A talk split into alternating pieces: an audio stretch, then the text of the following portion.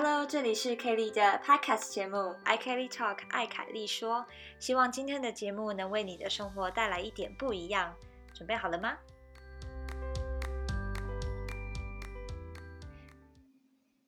？Hello，大家好，今天邀请到了 YC 来跟我们一起聊这一个德国高等教育文化冲击的主题。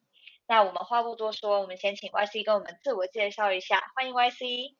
Hello，大家好，我是 YC。那我现在呢在德国明斯特就读博士班。那同时，因为我也很喜欢就是台湾的料理，那我在 IG 上主要都是分享跟如何用德国当地的食材做出亚洲菜。那除了 IG 这个平台以外，我还有在就是我的个人网站。呃，我的个人网站叫 YC 在德国。那在这个网站上面呢，我分享层面就比较广了，就是会分享德国的生活啊，或者是呃心态的转变，还有食谱。对，那今天要聊的话题呢，其实有一部分我有，我也都会把它我心态比较是偏向心态转变跟博士生活这一块。那我在呃也都会分享在我的个人部落格里面。那 YC 目前在德国嘛？来德国多久了？我从二零一八年到德国，然后现在已经迈向，就是已经满三年了。对，那目前呢在写论文，准备要毕业。那你的研究的主题是什么？可以简单用一个外行人也可以听得懂的方式跟我们讲一下吗？哦，好啊，呃，我主要在做的是锂电池相关的研究。那你可能会想说，锂电池不是都已经很普及了吗？就是像电动车也要用锂电池，或者是手机也要用锂电池。那我们到底还在做什么研究？那其实我们有一部分呢是要提升安全性质，因为你也知道，就是在电动车的，就是这个领域，很多人都会说电动车不安全，因为可能会有爆炸或者是呃起火的风险。对，所以我们现在想要做的事情，就是找到更安全的材料去取代原本的锂电池用的材料。那在另外一个方面，我们也希望相同的体积下，呃，电池的容量可以提升，就等于说你充一次电，你可能可以用更久。哦，所以。我们就是做安全跟提升容量这两个部分，那这两个部分也都要去找适合的材料。但在找到这个材料之前，我们中间会遇到很多问题，所以我们主要就在想办法克服这些问题。OK，这个主题你在啊硕士的时候已经有开始接触了吗？还是是你博士的时候才找到这样的主题，然后想要做？呃，我从硕士就已经有接触，我在硕士开始踏入锂电池这个领域，然后就一头栽下去，一直到 现在。对，那我其实自己在呃来德国之前，然后硕士毕业之后，就是这段中间的时间，我也是在一间锂电池厂工作。对，然后后来就想说啊，觉得嗯知识还不够，就是自己的所学还不够，所以才会想说，那我继续在。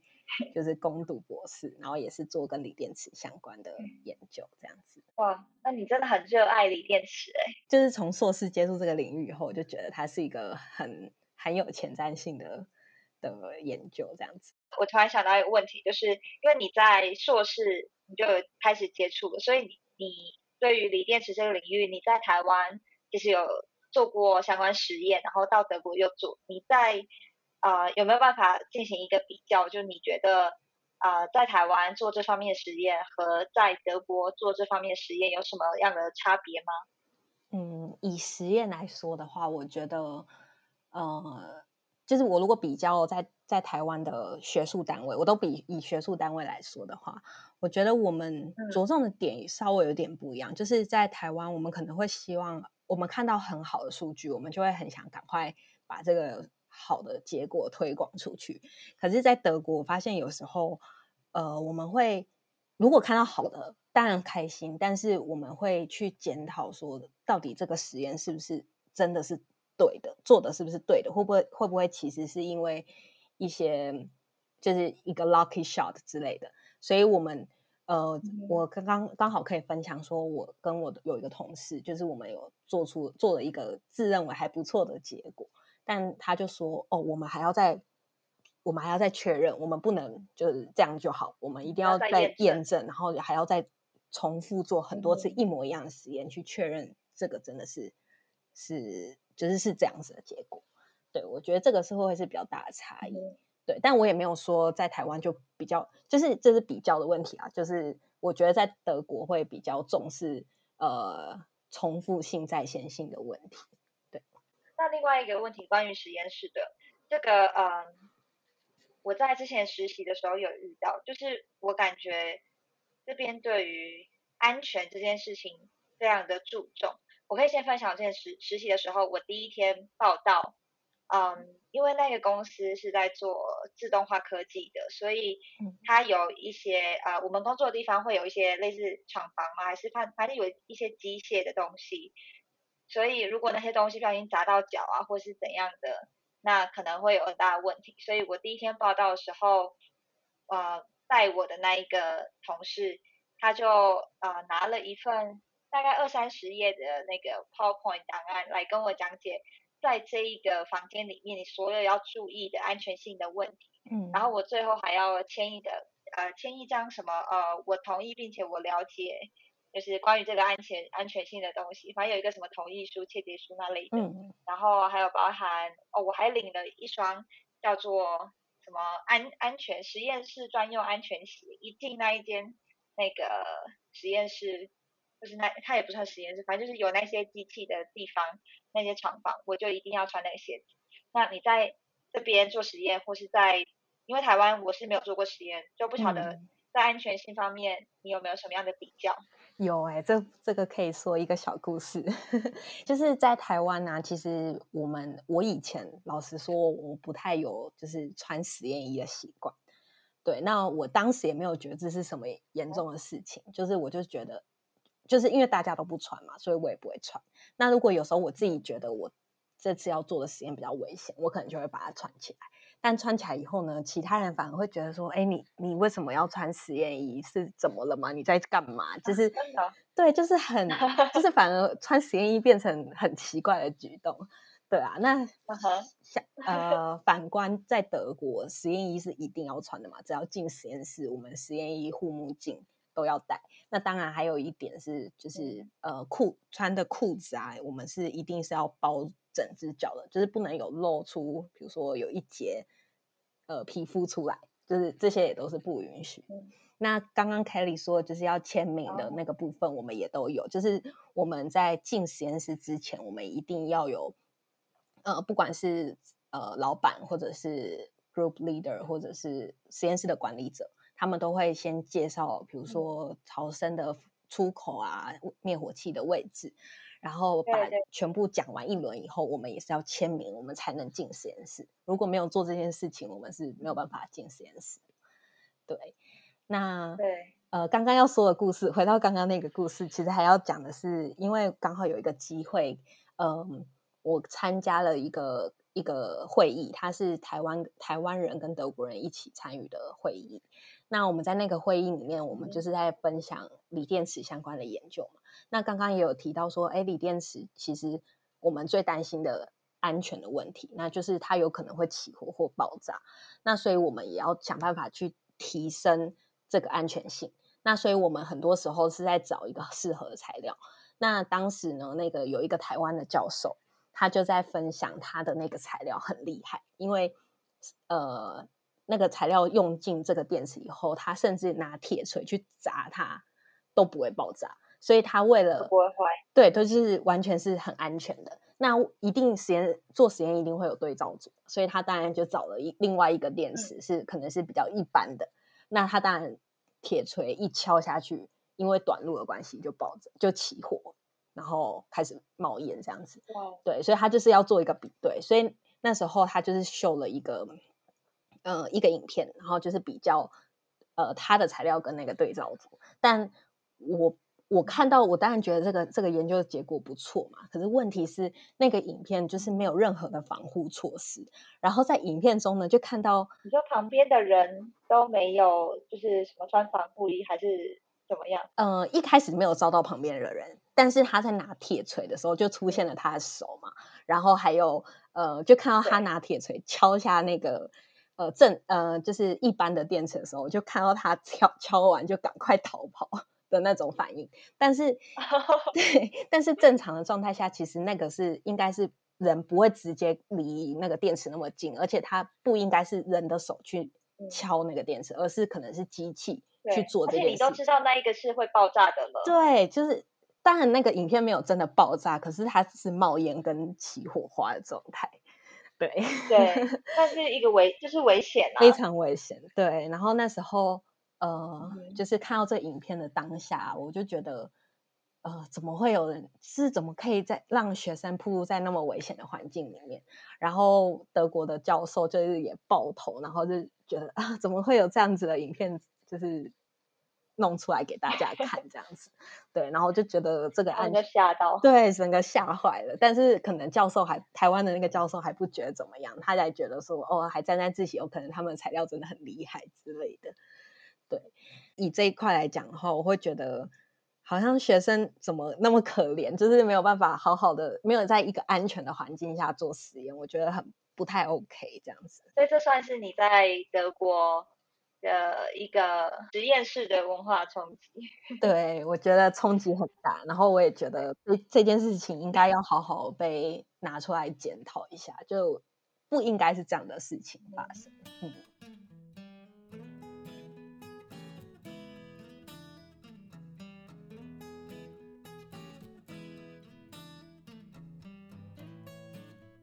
那我们今天就邀请你来，我们会聊更多在在德国的一些高等教育的文化冲击。首先是我之前有来这边交换嘛，然后我自己啊在这边感受到第一个来教育上文化冲击，就是我来交换的时候，我到班上去，然后我我应该呃我记得我应该有点晚到，所以呢，反正我就找了一个位置坐下，旁边有一个人，然后。呃，我们通常在台湾不是这样嘛？就是你可能会问一下旁边的人说，哎，那这学期的课表是怎样？嗯，然后呃，有什么必修啊？然后有什么样安排？你就想说，希望自己可以赶快融入大家。嗯嗯然后所以我就问了旁边的一个女生，她给我的回答就让我感觉到好像呃有点怎么讲？她不是很想回答吗？还是 说，反正就是有一种呃你在问什么东西哦？对，然后。我反正我我最后就问他说，嗯，呃，我们不是有要有一个课表，然后我们就是这学期会上什么课什么课这样吗？然后他就说，不是啊，你想要上什么课是你自己去安排自己去决定的，所以呃，跟你未来就是你你的兴趣是什么，你未来想要走哪一方面，然后你再来决定你要修什么课，所以不是不是说我们现在是同一班的，然后大家有。很多要一起上的课怎么样？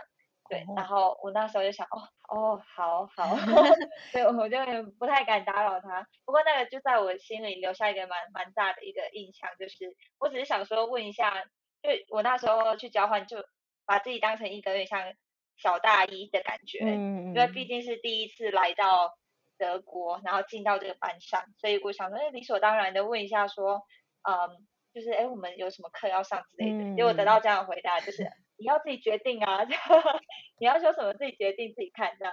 哎，可是我有点好奇的是，那他不会有一个，比如说以这个科系，它有哪些是必修课，还是说你任何课你想选都可以，就是没有一个所谓必修或者是大一就该修什么课的规定之类的。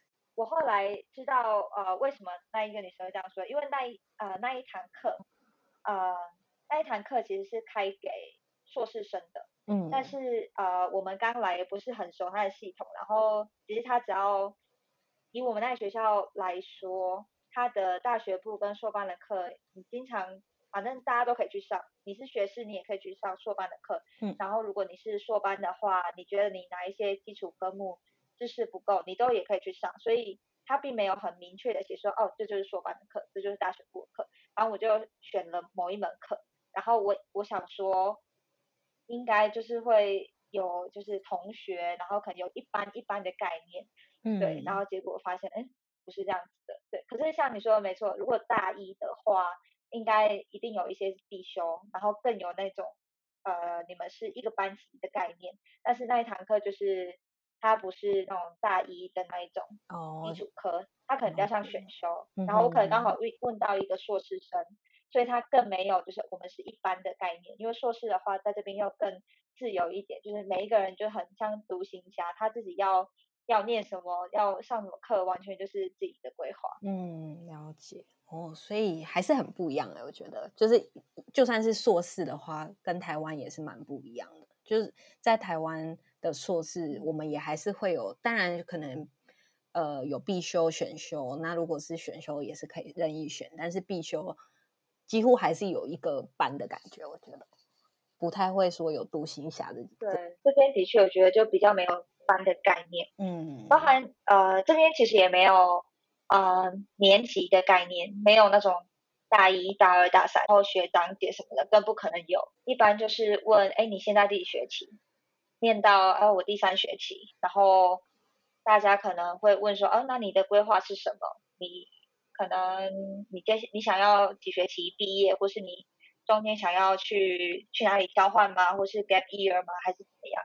比较像是，我觉得大家聊天比较像是在问，哎，你的规划是什么？你的人生规划是什么？你目前在探索什么事情？比较少听到大家在聊，哎，你现在大二哦，哦，那你在在你大四在两三年就要毕业了嘛？就很少听到这样子的 对话。哎，那 那我也又有点好奇的是，那你如果比如说我们刚进来啊，其实什么都不知道，那这样子要问人的话，会不会也有困难呢？因为以前我记得在我大学的记忆里面，我们就是都会有一个直属学长姐。然后我们有什么事情就问他。对对对。那在德国的话呢，你们都怎么找资源，或者是要怎么询问？这个我后来啊，交换的时候当然可以有，比如说国际事务处什么，他也会给你一些协助。然后我后来回来这边又念大学嘛，嗯，然后他们第一周就有那个叫做什么，嗯，很像说明会。第一周的某一两天，他就开一个说明会，先告诉你所有的课在干嘛。然后第一周就是你可以去上每一堂课，然后那一堂课不会真的上很多课，就可能是一个简介，告诉你，哎，我们这学期会干嘛。所以那一周就是你去听每一堂课，然后去决定说，哦，我要上这堂，或者我不要上这一堂，然后去听看看每一堂课的那个课业分量多重，然后内容是不是你喜欢的。然后，嗯。我们其实也有系学会这种东西，然后系学会上面就会有一些比较热心的，嗯，高年级生，然后他们可能就可以提供你相关的知识，这样，或者是你就是问隔壁同学，嗯，对，所以我觉得在这边就是一定要努力的，就是跟旁边的人就是交朋友，不然到时候你真的会就 miss 掉一些资讯。就是相对来说比较独立一点，呃，必须要比较独立，对啊。现在聊到这边的大学或这边的硕士，我们就来多聊一点教学跟考试的部分好了。我自己觉得，在德国的，其实，在大学部就已经有很多讨论课了，然后也要写蛮多小论文。但我在台湾的时候，我觉得讨论课也比较少，然后小论文，我好像只写过一篇专题吧，就有点像毕业论文这样。可是小论文的话，其实。没有那么多，但是在这边学生经常都要写小论文，然后经常会是在放假的时候写，所以他们放假不是说真的就没事，他们的放假就比较长的假，经常是拿来写他们的小论文的。嗯，所以你的意思是说有很多就是很多课，然后都要都必须要写小论文的意思吗？就是对，很多课是需要写小论文的，对。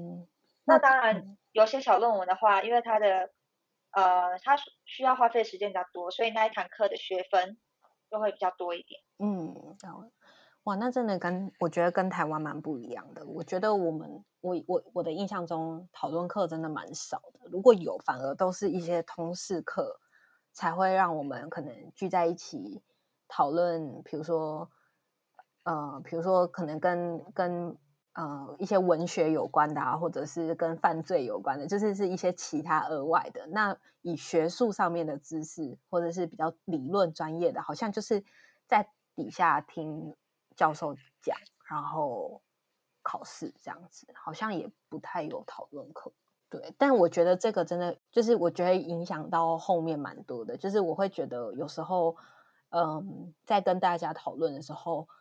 我不知道我自己会觉得，我会有时候我就会可能没有那么常去跟别人讨论吧，然后有时候就会变成比较相较来说比较不敢不勇不不勇于发言嘛。我觉得相较于其他德国人来说的话，我觉得会有影响。真的是哎，因为我觉得我们比较习惯听，就是要发表意见的话，就会嗯可能会想说要自己要很确定才会愿意把它讲出来。对，感觉不能问一个白痴问题的。对，很怕问错问题，或者是呃，你会发现在台湾，你可能会想要问问题的话，都是下课之后，然后可能会有几个人就去前面跟老师讨论，但是不会发生在课堂。就是进行的过程中，直接举手说：“哎，老师，那个你刚刚讲的那个名词我听不太懂，什么意思？”对，好像是，就是我也都是在台湾，我也都是这样做。哦，然后还有一点是，嗯，在台湾的时候，其实偶尔还是会有时候会有人问说：“哎，老师，那那一个观念，我有一个不同的想法，或是我不是很理解。那如果什么情况发生的话，那要呃这个理论要怎么解释什么的？”然后有时候这个问题真的是有点难，就是必须要思考一下。嗯。然后我可能听完这个问题，好，我就在想说，哦，那这到底是怎样？然后教授可能就是呃要回答嘛，因为那个抛问题就是直接是在问教授，然后教授教授就讲，可是那个讲的又感觉没有回答到问题，感觉是是没听懂问题，还是有听懂，可是不知道怎么回，然后就讲一个什么东西，感觉就有回答了就好这样，但是。啊，我在这边念书的时候，我发现如果教授听到了一个他一时答不出来的问题，那教授不会硬要讲，就是他他会直接说，哦，这个我不是很确定，我回去看一看，想一想，我下次再告诉你。然后他就会可能拿拿一张纸把这个问题记下来，然后他下一次就会跟我们讲，或是他可以写信跟我们讲什么的，嗯，就比较像是是真的在讨论一个就知识上的问题这样，嗯。这个真的蛮不一样的，因为我记得我之前上，因为我没有在这里直接，呃，就是我我在德国的上博士班，其实不太真的有上课的过程，就是我们都是讨论，呃，seminar 为主。那我自己是这种经验，我是发生在就是学德语的时候，就有时候老师也会说，哦，那我下次准备更齐全的资料再来跟你们说。然后可能他下下礼拜来，他就会准备好资料，然后再来跟大家解释。就好像真的是会是这样子，对，嗯，如如果我自己现在来反思的话，就觉得我在台湾好像我也怕问问错问题，然后可能教授也，嗯，可能他也会有点压抑，就是他也怕呃回答不出问题，因为在台湾的教授可能有大家有一个标签，就是他就是要很懂那个领域的所有事情。不然他怎么能叫教授呢？所以当他被问到一个问题的话，那他一定要给出很好答案。所以有时候他为了给出这答案，就即便他其实没有很了解，或是他就突然忘记了，他也不会说哦，我下次再告诉你。他就是一定会现场马上讲一个东西出来。嗯。但有时候那些东西可能就是真的是错的。嗯。就是真的有一个包袱吧。对，就好像。在台湾的教学环境，感觉会变成学生就是负责接收，然后教授负责给予的那种感觉。这样真的就是不是一个好的讨论方式。因为我觉得有时候其实因为有讨论，才就会促进更多的想法出现，或者是呃更多火花也说不定。但在台湾这种状况好像真的比较少见一点。那反过来说，我觉得可能。可能也有一个好处，就是因为你在台湾，反正你就坐着听，然后教授就是会会讲，然后反正你就听听听，你还是会多少吸收到一点知识。但在这边，如果你不参与讨论的话，你可能就等于什么都没学到，因为你不问的话，那个知识不会突然就出现，因为它必须在它会从在讨论之间出现。你问越多，那你学到越多。然后呃，有一些讨论课，它进行的方式。也会是呃，你在家要先自己看那个 paper，看一些文献，然后到现场讨论。那如果你在家没有自己先看的话，然后你可能讨论你也跟不太上，你就等于就学不到东西了。嗯。那在台湾的话，你就是去坐在那教室里面，然后你就听，就是你反正你还是会听到一点东西。嗯。可能这算是一种优点吧。就是可以不用预习，然后还是可以接收到一些知识这样子。对对对对，然后可以听那个理论这样。但是我觉得以讨论来说的话，这样呃讨因为讨论然后接收到的这些资讯，我觉得它可以。呃，应该说它可以存在在脑中比较久，或者是你比较可以把它转换成自己的呃知识诶。因为有时候我觉得被动的听教授讲这些，有时候就是左耳进右右右耳出的那种感觉，就是没有真的听进去。没有，这应该是有被研究证实的。就是你学一项新东西，你有 input 之后，你要有 output。那讨论的过程，你就会试着把它讲出来，这样就是一个 output 的过程，它才可以让你真的学到。嗯，这个我也很认同。那你觉得在啊你在德国做实验的情况怎么样？你有从德国人就德国同事身上发现就是自己跟他们的一些什么差异吗？嗯，这个的话我觉得我觉得有一个很奇妙的互动，就是我。我跟我分享一个我跟我我同事的经验，就是那时候我们是在我们一起做一个实验，但通常有时候在做实验，我们一定会需要计算一些简单的数学。那那时候因为就是只是加减乘除嘛，所以我就是很快就就马上就就可能也不用不太需要用笔算，我就是直接就。就知道说，哎，我要输入多少的数值进去，然后去做这个实验。但那时候我就看到我的同事，他就特别拿出了去找了一张纸，一一张纸，一支笔，然后把每一个呃他要准备计算的都全部写上去，然后再用简单的加减乘加减乘除，然后才把最后要要输入的数字算出来，然后才输入进去。对，然后就对，就我觉得这点蛮有趣，就是我就想说，哎。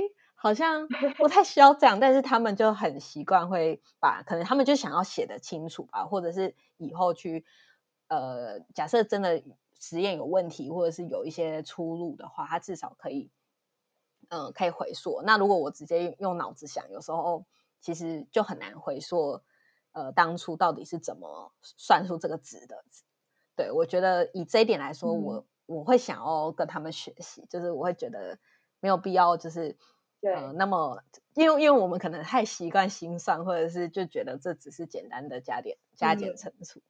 对，那另外一方面呢，是我们也会有一些讨论嘛，我们也会常常会有讨论。那有时候我就会发现，呃，我就会发现他们对于一些呃理论，呃，应该是说他们很知道这个做呃做这个实验背后的一些原理，还有呃它的背后。理论支撑的理论，但有时候我就会觉得，我好像没有像他们那么懂这些，就是然后我就会问他说：“哎，为什么？就是你们怎么都知道这些啊，或什么的？”然后就说：“哦，这都是以前上课有学过。”然后我就突然觉得，哎，我以前上课其实也有学过，但是我好像就是，呃，就是考试完以后我就就可能我我记得这个公式，然后考完试就忘了。对 对，然后我也觉得这一点不太应该，但。那时候我就有这样的感觉，对啊，这一点我在这边还没有太深的感觉，对，所以我就觉得，嗯，我们是不是好像可能以前都被训练的太会考试嘛，就是可以快速的算出答案，然后快速的回答呃问题，但是可能对于背后的一些实验呃一些理论或原理啊，可能就。相较来说没有那么清楚。如果把呃你当时对那个科目的考试方式变成是写一篇小论文之类的，而不是考试，你觉得会对于你对那理理论的理解有帮助吗？我觉得会耶，因为嗯，这个又可以呼应到刚刚讲的，就是很注重讨论或者是实作的部分。因为有时候我们就是在台湾以前上课，可能就是。专门就是一直听老师说嘛，然后我们负责记下来，然后考试就是也是考计算或者是考，就是就是比较呃，就是比较不是一个报告的形式，而是你就是把它计算出来，你得到一个正确答案，这样子就好。对，那在德国的话，可能因为比较注重多讨论，然后甚至是有实作课，那所以你在这个实作过程中，你为了要嗯。去执行这个实验，你可能就会比较知道哦，原来它的背后原理是这样，然后所以你现在要这样子做，就是比较可以因为借由实做，然后把整件事情串联在一起。对，那我自己因为呃是博士生的关系，所以我也会需要带就是硕士生或者是大学部的学生做实验。那那时候我们安排的实验课其实都是比较长的，就是嗯，我们那时候是比如说我们要安排。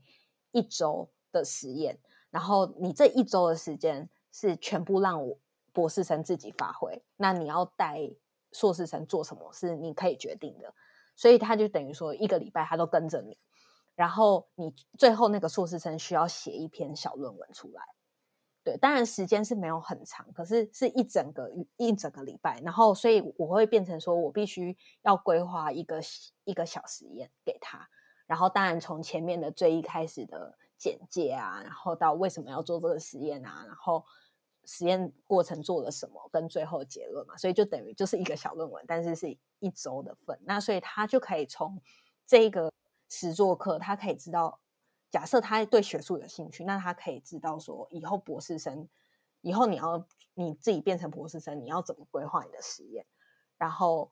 呃，实验的过程是大概怎么样？然后最后你要怎么把它写成一个报告？然后要怎么处理数据之类的？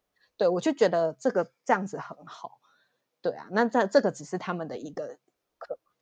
对，你在台湾念硕士的时候有类似这样子的，就是有有博士生带着你，然后做这种一周的实验吗？就以你的情况，我记得那时候没有一周，可能就是一一两节课的。就就是那个博士生那两节课很短，对。啊，对，就是所以就真的是非常，我觉得还是有差，因为你一就一两节课，你可能就是操作仪器，然后呃，对，然后就得到结果分析，这样不会不可能写成一个论文，但是是有博士生带我们做实验，可是就是真的很短，我觉得有差。对，那不然就是要自己从头到尾。对，不是从头到尾，除非是要自己找专题，可是那个是额外的，就是那个也不是呃必修。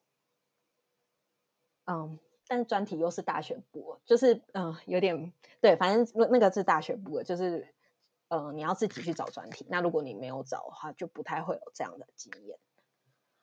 所以台湾跟德国在这方面的嗯。教学设计上其实有蛮大的不同诶。嗯，我觉得差蛮多的。我自己也也就会变成，也是对我也是一个考验，因为我就会想说，我要呃让他们，我要怎么样让他们可以在这一周内做完所有实验，然后又要解释，呃，就是要让他们写出一个小论文。我觉得对我来说也是一个全新的挑战。这真的蛮难的诶。经过这次就会觉得，哦，原来是他们是这样子在运作的。就是这样在教学的。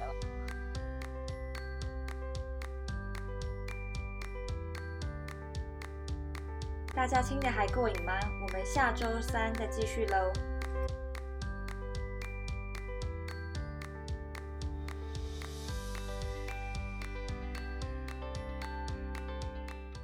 你喜欢今天的主题吗？欢迎留言告诉我你的看法。